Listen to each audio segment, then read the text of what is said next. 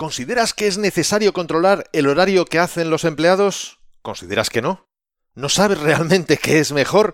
En este episodio 80 te digo cómo he gestionado uno de mis negocios durante 23 años, de forma que me ha permitido tener satisfechos a los clientes y no perder mayor libertad como líder del equipo y por supuesto tener contentos también, lógicamente, a los empleados o colaboradores como a mí me gusta llamarlos. Así que, sin más demora, 3, 2, 1, comenzamos.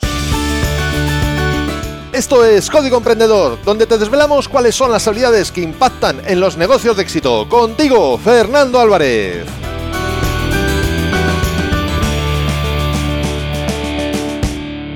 Aquí estamos, un episodio más, una semana más, siempre desde la trinchera, desde donde los emprendedores producen resultados, desde donde tiene lugar la acción. Hoy te quiero hablar cómo considero que es mejor realizar ese control de las horas trabajadas de tus colaboradores o empleados, y digo colaboradores o empleados porque a mí, como antes mencionaba, realmente me gusta mucho más llamarlos colaboradores. Pero bueno, yo creo que nos entendemos en cualquiera de los casos. Y además, el motivo por el que además los llamo colaboradores es porque también se relaciona directamente con la forma de gestión y liderazgo que llevas a cabo. Esta idea me surgió escuchando un episodio del podcast Desarrollo Profesional de Matías Pantaloni que se titulaba Debate sobre el control horario y me pareció que es un tema muy, pero que muy importante y que realmente puede derivar en el éxito o fracaso de una empresa. No específicamente por controlar o el horario, sino por la filosofía y cultura de empresa que subyace a este hecho. Partamos de la premisa que, por supuesto, cada caso es un mundo y habría que verlo detenidamente. No es lo mismo una empresa de servicios de consultoría que una fábrica de coches de tres turnos, por poner dos ejemplos. Y no es lo mismo una labor comercial que un trabajo de atención telefónica. En unos casos, el tener que estar sujetos a un horario puede deberse porque simplemente es el horario de atención al público, o bien porque hay varios turnos y es preciso una coordinación horaria para que todos trabajen de forma adecuada. Ya digo que cada caso puede ser muy distinto. Ahora bien, en mi caso, estoy hablando de Openland, mi otra empresa con la que ofrecemos desde hace 23 años servicio de alojamiento web, desarrollo de webs, aplicaciones, etcétera, etcétera. En este caso, es cierto que hay un horario de atención al público y que, por otro lado, hay trabajos que se hacen sin necesidad de estar con el cliente delante, por lo que es preciso fijar ciertos horarios y otros, pues simplemente no. Te quiero dejar una premisa general que yo tengo. Y es, que si tienes que controlar las horas que trabaja tu colaborador, es que tienes al colaborador equivocado. Es mejor para ti y para él que no trabajéis juntos. Lo digo con total sinceridad. Al menos así es en mi caso. Yo no quiero tener que estar controlando a nadie. Quiero personas responsables con las que trabajar y que cada uno tenga muy claras sus responsabilidades y cómo contribuye a los objetivos y necesidades de la empresa. Para mí, esa es la clave.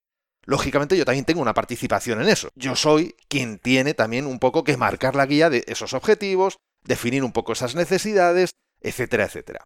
Pero bueno, vamos a ir viéndolo ahora poco a poco. Yo procuro evitar contratar a las personas por horas trabajadas. Prefiero hacerlo por resultado obtenido. Al igual que hacen los clientes con nosotros que no nos contratan por horas, aunque nos pueden estar pagando esas horas, nos contratan para obtener un resultado, incluso aunque haya un desglose de horas en una factura en un momento dado. Si obtienes el resultado, el resto es relativo. Ahora bien, si trabajas mucho o poco, pero no lo obtienes, no obtienes ese resultado, tienes verdaderamente un problema. Antes de continuar, recuerda que este episodio de Código Emprendedor ha llegado a ti gracias a desdelatrinchera.com, donde podrás encontrar muchas más técnicas, estrategias y trucos para mejorar tus habilidades profesionales y llevar tu negocio mucho, mucho más lejos. Entonces, ¿cómo yo aseguro un horario de atención al cliente mientras te facilito flexibilidad horaria? Por supuesto, sin tener a alguien dedicado exclusivamente a esa atención al cliente, lógicamente porque si no, pues sería fácil. Pues le pones, le pones el horario y chimpum, como antes decíamos al inicio. Lo primero que hice es determinar qué horario de atención al cliente podría ser el adecuado. En primer término, yo propuse unas franjas horarias que son razonables según lo que el mercado está ofreciendo en mi sector. Y dentro de estas franjas, les pedí que ellos determinaran qué les iría mejor, pudiendo desplazar esos horarios un poco hacia arriba o hacia abajo y respetando siempre que se cubren las 8 horas de atención al cliente. Una vez fijado el horario de mutuo acuerdo, aunque lógicamente yo siempre reservo la última palabra si el debate no llega a un buen consenso, el planteamiento es el siguiente. Pueden organizarse sus horarios de trabajo como deseen. Por contrato son 8 horas al día, pero si un día vienes más u otros días faltas un poco más, pues no hay ningún problema. Puedes venir a trabajar un domingo, o trabajar desde casa, o lo que quieras. Es, la decisión es tuya, como si te tomas un lunes libre, por supuesto.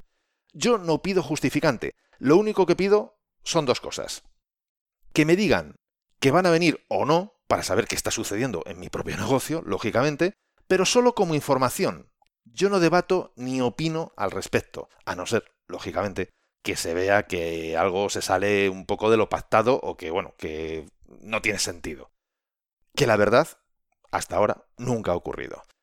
Y por otro lado, que como digo, se organicen como quieran, pero que durante esas horas de atención al cliente siempre tiene que haber alguien en la oficina. Sin contarme a mí, por supuesto. Para coger el teléfono, etc. Y ya está. Sencillamente eso. Que me informen, por saberlo, y que se aseguren de que alguien va a estar ahí para poder atender al cliente si llama. En vacaciones sucede exactamente igual. Priorizo que se tomen en agosto, porque en general es el mes que menos trabajo suele haber, pero tampoco indico ni quién las coge ni cuántos días se cogen. Pueden repartirlos como consideren a lo largo del año. Supongo que hasta aquí todo suena muy bien, ¿no? Pero claro, nada es gratis. Todo tiene un precio a pagar. Y esta libertad que yo proporciono con mi gestión pide a cambio ser responsables. ¿Qué quiere decir esto? Que si se ha asumido un compromiso con un cliente o a nivel interno de que algo tiene que estar terminado para un día y una hora, también es cierto que me da igual que trabajes un domingo o que te tomes el lunes libre. Ese trabajo, ese día y a esa hora tiene que estar entregado, sí o sí. Lógicamente, muchas personas podrán estar pensando, pero claro que listo. Ahora les cargas de trabajo para que no tengan ni un minuto libre y solo tengan que hacer horas y horas y horas. Evidentemente no, porque si no, ya te digo yo que no hubiera aguantado el negocio, no digo 23 años, ni dos siquiera. Como ya he dicho, su contrato es de 40 horas semanales, por lo que evidentemente se intenta que ese sea el tiempo de trabajo. Podrá haber un mes que hagan alguna hora más y también alguno que haga alguna hora menos, algún otro mes. Ahora bien, esa es la idea. No se trata de que nadie trabaje más o menos. Se trata de que se está contratando para obtener resultados, no para calentar sillas.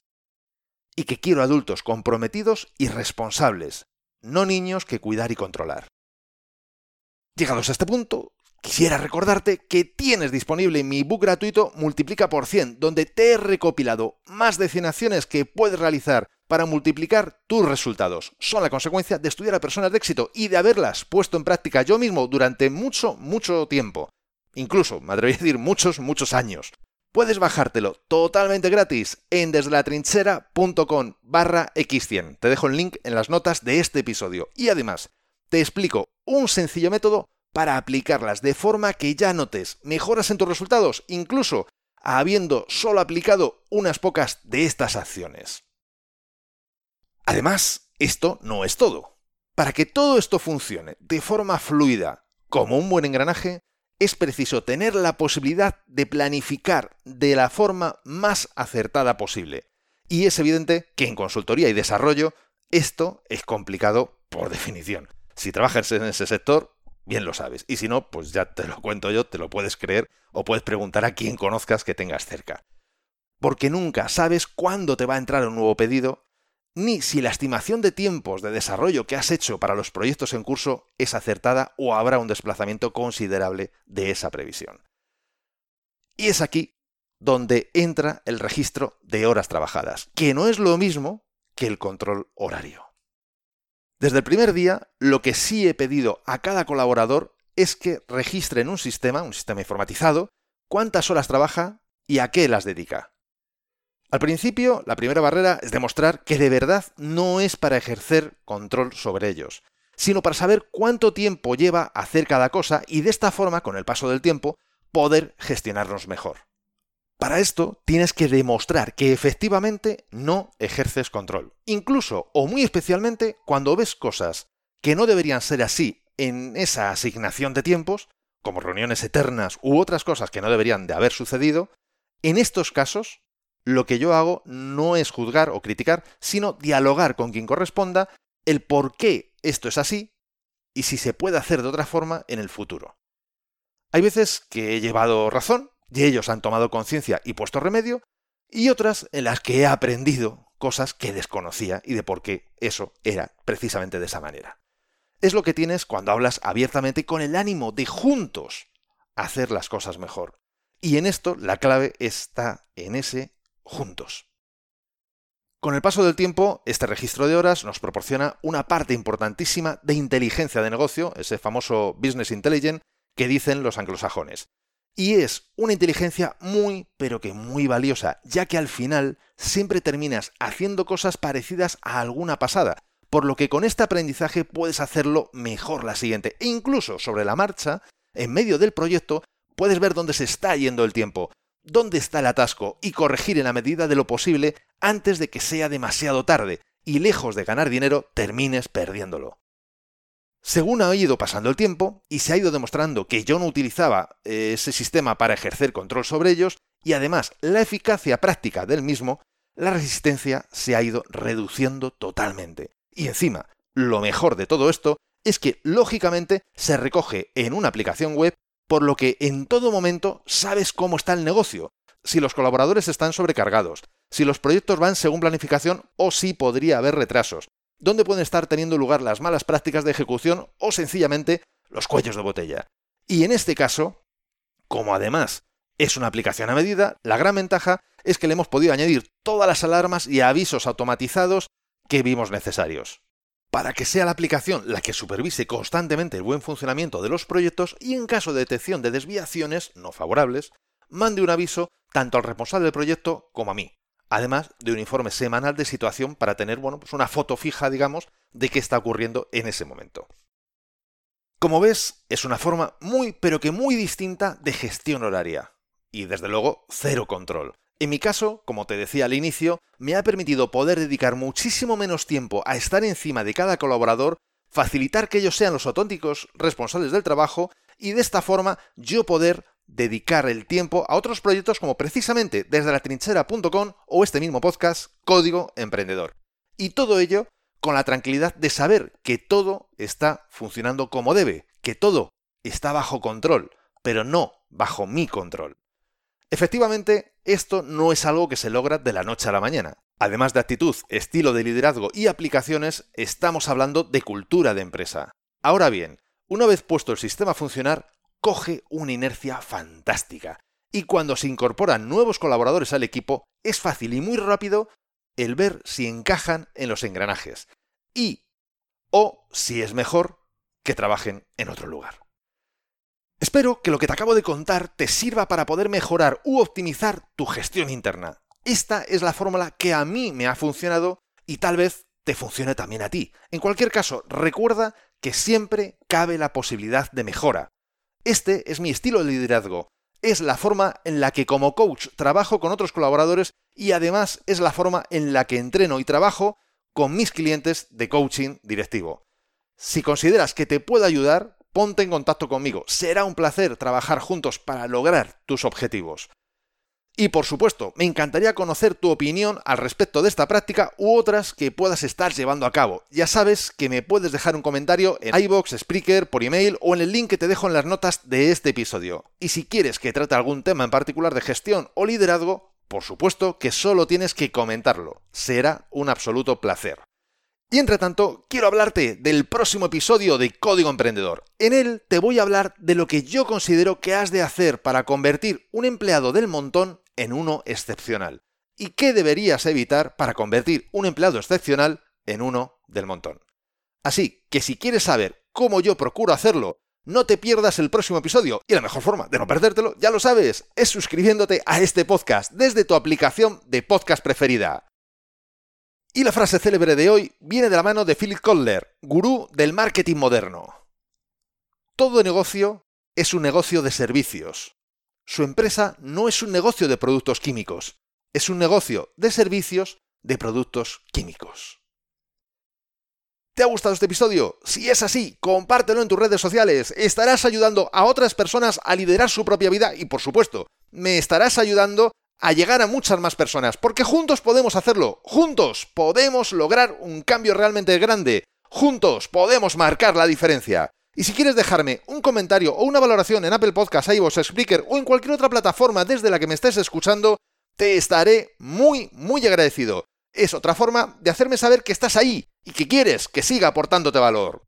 Y ya lo sabes, el mejor momento para ponerte en acción fue ayer, el segundo mejor momento es ahora.